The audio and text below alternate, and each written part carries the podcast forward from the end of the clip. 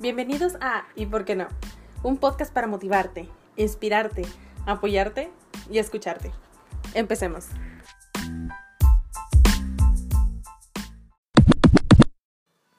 Hola amigos, ¿cómo están?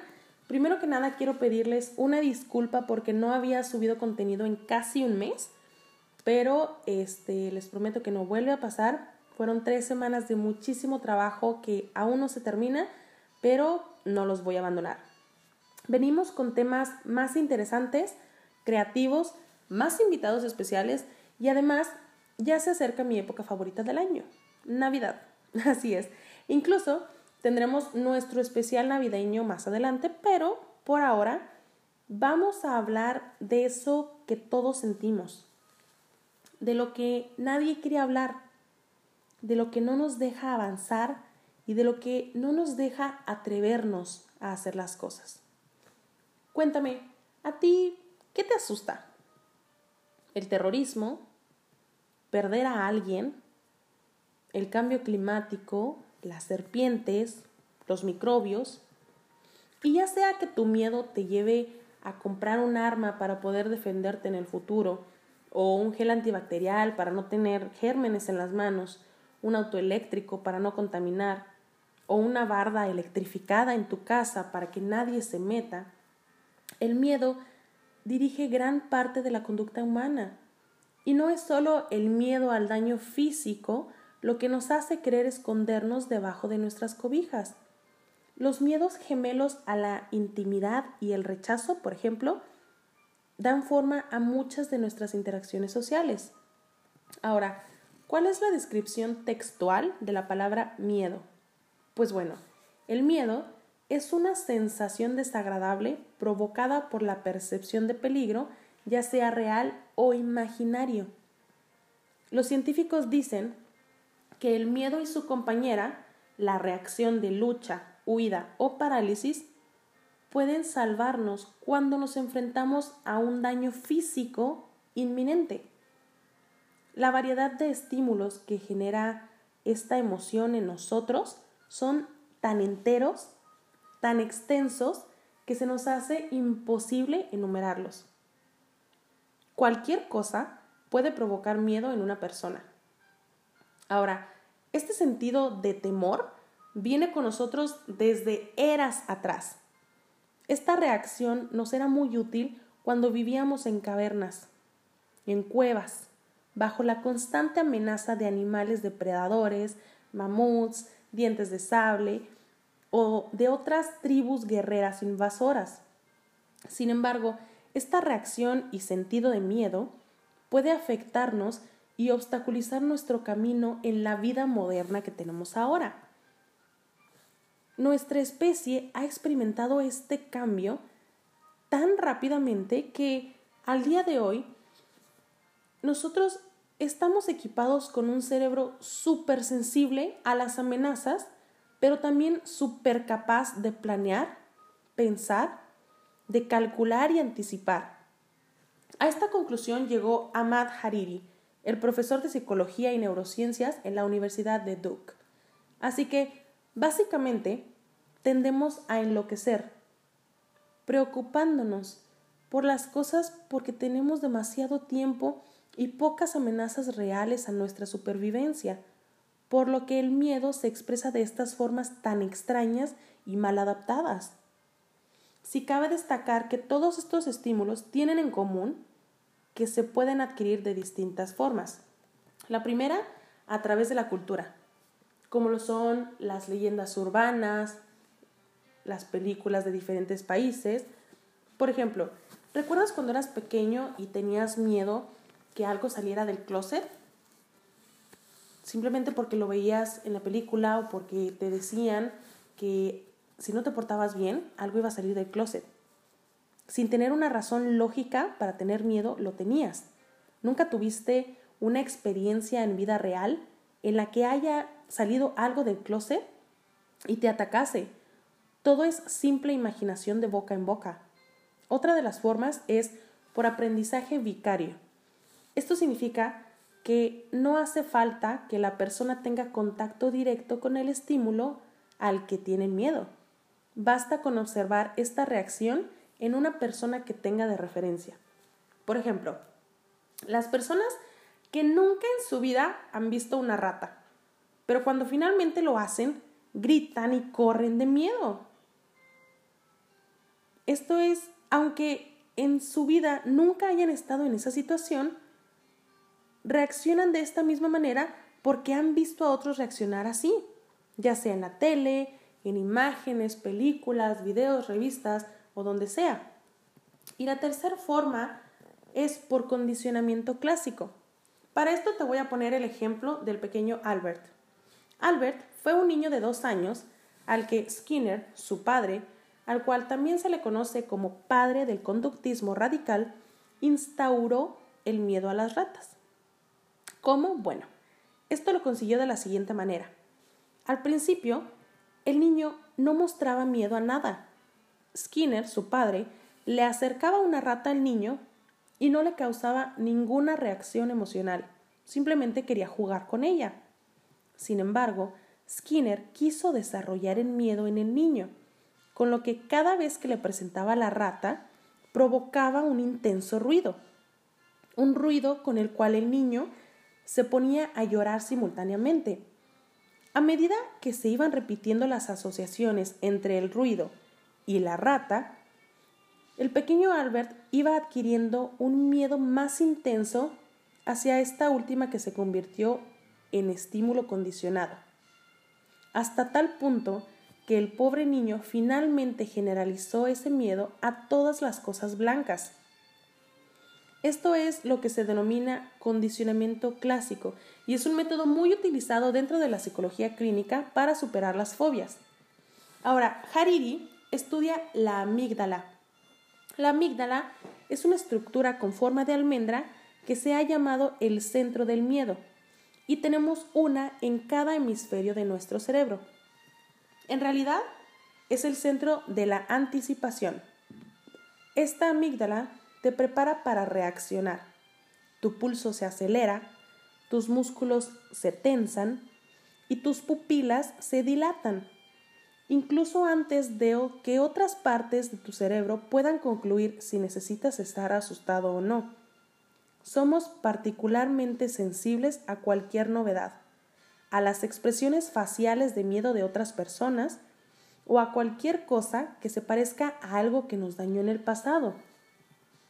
Esta es la razón por la que brincas cuando sientes que algo cruje entre los arbustos antes de darte cuenta de que se trata solo del gato de tu vecino y que no hay razón alguna para tener miedo. Ese reflejo puede salvar tu, tu vida en ciertas situaciones, como cuando saltas para quitarte de la calle si viene un auto. El problema comienza cuando no puedes apaciguar la reacción de tu amígdala lo que provoca que te obsesiones y quizá hagas cosas contraproducentes si te enfrentas a eventos preocupantes, pero que no amenazan tu vida, como por ejemplo el hackeo o algún robo en tu ciudad o alguna situación social que te haga sentir vulnerable. Una situación sencilla como lo es invitar a alguien a salir. La clave para controlar la ansiedad y el miedo es activar constantemente y conscientemente la parte más mesurada y analítica de tu cerebro. Sin embargo, hacer esto no es tan fácil en una época en la que las redes sociales y las noticias nos enteran de cualquier desastre real o potencial en cualquier parte del mundo. Y además lo hacen en un ciclo repetitivo, como enterarnos de que hubo un tsunami o terremoto en Asia, o algún tiroteo o bomba en un país. Y es aún más difícil si estás muy estresado o si hay inestabilidad en casa o en tu trabajo. Para nuestra mente primitiva, para nuestra mente de cavernas, es como si hubiera tigres y leones acechando en cada esquina. Es por eso que en la actualidad estamos tan ansiosos y tan preocupados y estresados siempre, porque tenemos miedo y preocupación de todo. El resultado de todo este estímulo cerebral muy a menudo es una amígdala a todo lo que da, trabajando todo el día como un hámster en su rueda. más apta para ponerte en modo lucha, en modo huida o parálisis, parálisis para responder incluso a la inquietud más leve y que te mantiene ahí, en lugar de regresarte a un estado de calma cuando no hay un peligro inminente.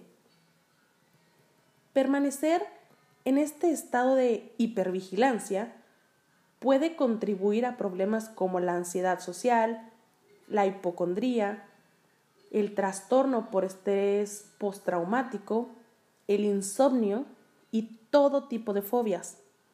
También tiene un papel en la intolerancia racial y religiosa, pues la gente miedosa tiende más a aferrarse a lo que conoce y denigrar lo desconocido. De acuerdo con el Instituto Nacional de Salud Mental de Estados Unidos, aproximadamente el 18% de la población de ese país sufre de respuestas de miedo persistentes y exageradas ante estímulos que al parecer son bastante ordinarios. Ahora, para frenar a una amígdala que reacciona excesivamente, primero tienes que darte cuenta y después admitir que te sientes inquieto y asustado.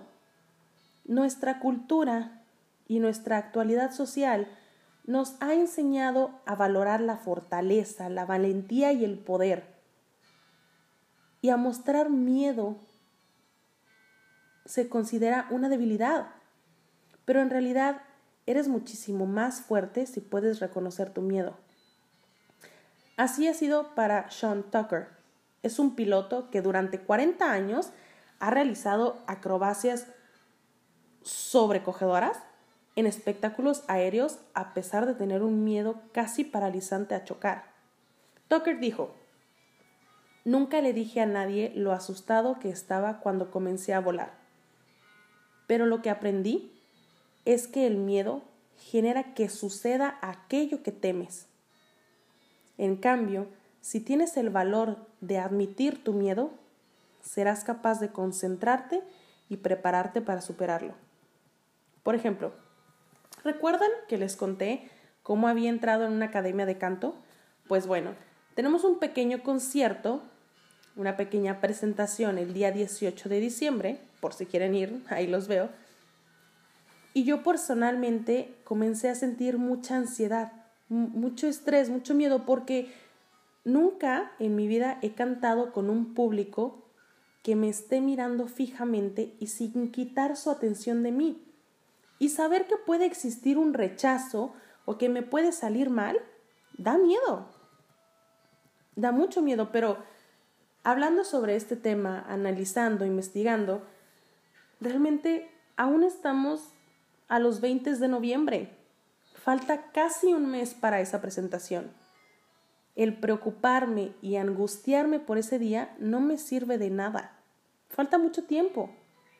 Entonces, si puedes percibir y considerar tu miedo, ya sea a volar, a una enfermedad, al rechazo social, o en mi caso, cantar en frente de un público, si consideramos el miedo solo como una solicitud de tu amígdala, donde te piden mayor información sobre esa situación, en lugar de tomarla como una señal de tragedia inminente, entonces estás en camino de calmarte y activar partes de tu cerebro más conscientes y más dominadas por la lógica. En ese momento puedes evaluar qué tan racional es tu miedo y dar pasos para lidiar con él. Una profesora, Christy Dalrymple, está en la Clínica de Psiquiatría y Conducta Humana en la Escuela de Medicina Albert en la Universidad Brown. Ella dijo, cuanto más tratas de suprimir el miedo, ya sea ignorándolo o haciendo otra cosa para desplazarlo, más lo experimentas. Christie propone la terapia de aceptación y compromiso para manejar el miedo, lo cual recientemente ha estado ganando mucha validez clínica. Esta terapia alienta a las personas a aceptar que sienten miedo y a examinar sus causas y a pensar sobre sus valores y cómo el comprometerse con superar el miedo sería congruente con quienes quieren ser. Este enfoque hace que las personas tengan un pensamiento de orden superior, el cual en teoría inhabilita o reduce la respuesta de la amígdala. Yo en mi caso, usando este método, tuve que sentarme a pensar y analizar qué es lo que me daba miedo y por qué, en qué me podía afectar. Y descubrí que lo que me da miedo es que me salga mal y que se rían de mí o que no les guste. Pero lo que me podría, entre comillas, afectar son solo miradas, sentirme observada. Y eso es algo que físicamente no me va a hacer nada. No va a pasar nada. Además sé que si en un ensayo sale bien, eso significa que tengo la capacidad, el conocimiento y el talento suficiente para hacerlo bien en el escenario. Y si no sale bien, será solo por pensar demasiado en el error. Como dice el coach de la academia, Frank, en lugar de estar diciendo en tu cabeza que no me salga mal, que no me salga mal, que no me salga mal, que no me salga mal, solo di, me va a salir bien, me va a salir bien, me va a salir bien, me va a salir bien, que me salga bien. Es un cambio de switch tan pequeño que puede hacer la diferencia. Pensar tanto en la situación de miedo solo provocará que la misma suceda. Los psicólogos y neurocientíficos también están descubriendo que la amígdala tiende a sentir menos pánico si te recuerda que eres o podrías ser amado. Por ejemplo, ver imágenes de personas con expresiones de temor es por lo general un gran disparador de la amígdala, pero la respuesta se reduce mucho cuando se muestran a los sujetos fotos de personas a las que alguien cuida o abraza. Así como el miedo puede ser contagioso, también puede serlo el valor, el cuidado y la calma. Y ahorita quiero compartirte cuatro verdades del miedo, que no se te olviden. La primera, el miedo es falta de fe. El espíritu del miedo te deja sin esperanzas y nos lleva a mirar hacia el futuro y ver solamente el peor escenario posible, ignorando nuestra fe. Independientemente de en qué o en qué en quién creas, no debes soltar tu fe porque si ya lo hiciste bien una vez o si la situación puede salir bien, hay muchísimas más posibilidades de que termine bien. La segunda verdad es que el miedo nos convierte en falsos profetas. Un falso profeta es una persona que predice un futuro que nunca va a pasar. Cuando nos gobierna el miedo, nos convertimos en falsos profetas de nuestra propia vida prediciendo un fracaso y desastre total sin esperanzas que realmente no va a pasar. La tercera verdad es, el miedo nos hace envidiosos. Cuando el miedo nos alcanza, comenzamos a pensar solamente en nosotros mismos. Pero pensamos en nosotros mismos de la misma manera en que una persona corriendo fuera de un incendio no se preocupa por cualquier problema que un amigo pudiese estar teniendo a kilómetros de distancia. Pero el riesgo, el daño no es igual, no se compara. Y la cuarta verdad es que el miedo nos hace ineficientes. Cuando el miedo nos maneja, podemos estar siendo dirigidos a paralizarnos a hacer algo o no hacer nada de lo que realmente debemos, tenemos que hacer. Como el hombre que tiene suficiente dinero para invertir, pero no lo hace y nunca aumenta su riqueza por miedo a perderlo. Entonces, en resumen, podemos decir que el miedo es instintivo y es una amígdala que nos era de mucha ayuda en las épocas de las cavernas. Pero el peligro al que estábamos expuestos en ese entonces no es para nada comparable con el de ahora, ya que la mayoría de las cosas y o situaciones a las que tememos hoy en día son adquiridas mediante estímulos externos a nosotros y a nuestra vida, como noticias sobre cosas que no nos pasan a nosotros, películas con situaciones que no nos pasan a nosotros, o invasiones de cucarachas que definitivamente no nos pasan a nosotros. Debemos sentarnos a analizar las situaciones a las cuales tenemos miedo, intentar imaginar cada resultado posible y decidir si realmente vale la pena sentir miedo o no. Te puedo apostar que nos ahorraríamos muchísimos problemas y tropiezos y desarrollaríamos este sentido de análisis cada vez más en nosotros mismos. Hasta aquí te dejo el tema de hoy, esperando que lo hayas disfrutado tanto como yo, que te ayude a saber manejar cualquier miedo que tengas en estos momentos o preocupación. Por favor, no te olvides de compartir el programa con tus amigos para que también hagamos de esta una comunidad cada vez más grande. También quiero contarles que me siento muy contenta porque ya nos escuchan en cuatro países diferentes, Estados Unidos, España, Perú y por supuesto México. Sigue nuestras redes sociales en Instagram como arroba y y en Facebook como y por qué no podcast. Participa en las dinámicas que tenemos y si algún, hay algún tema en específico del cual quieras que platiquemos o que hablemos, pues ¿Por qué no? Solo dilo. Yo fui Rebeca Aragón y espero que tengas una excelente semana. Bye.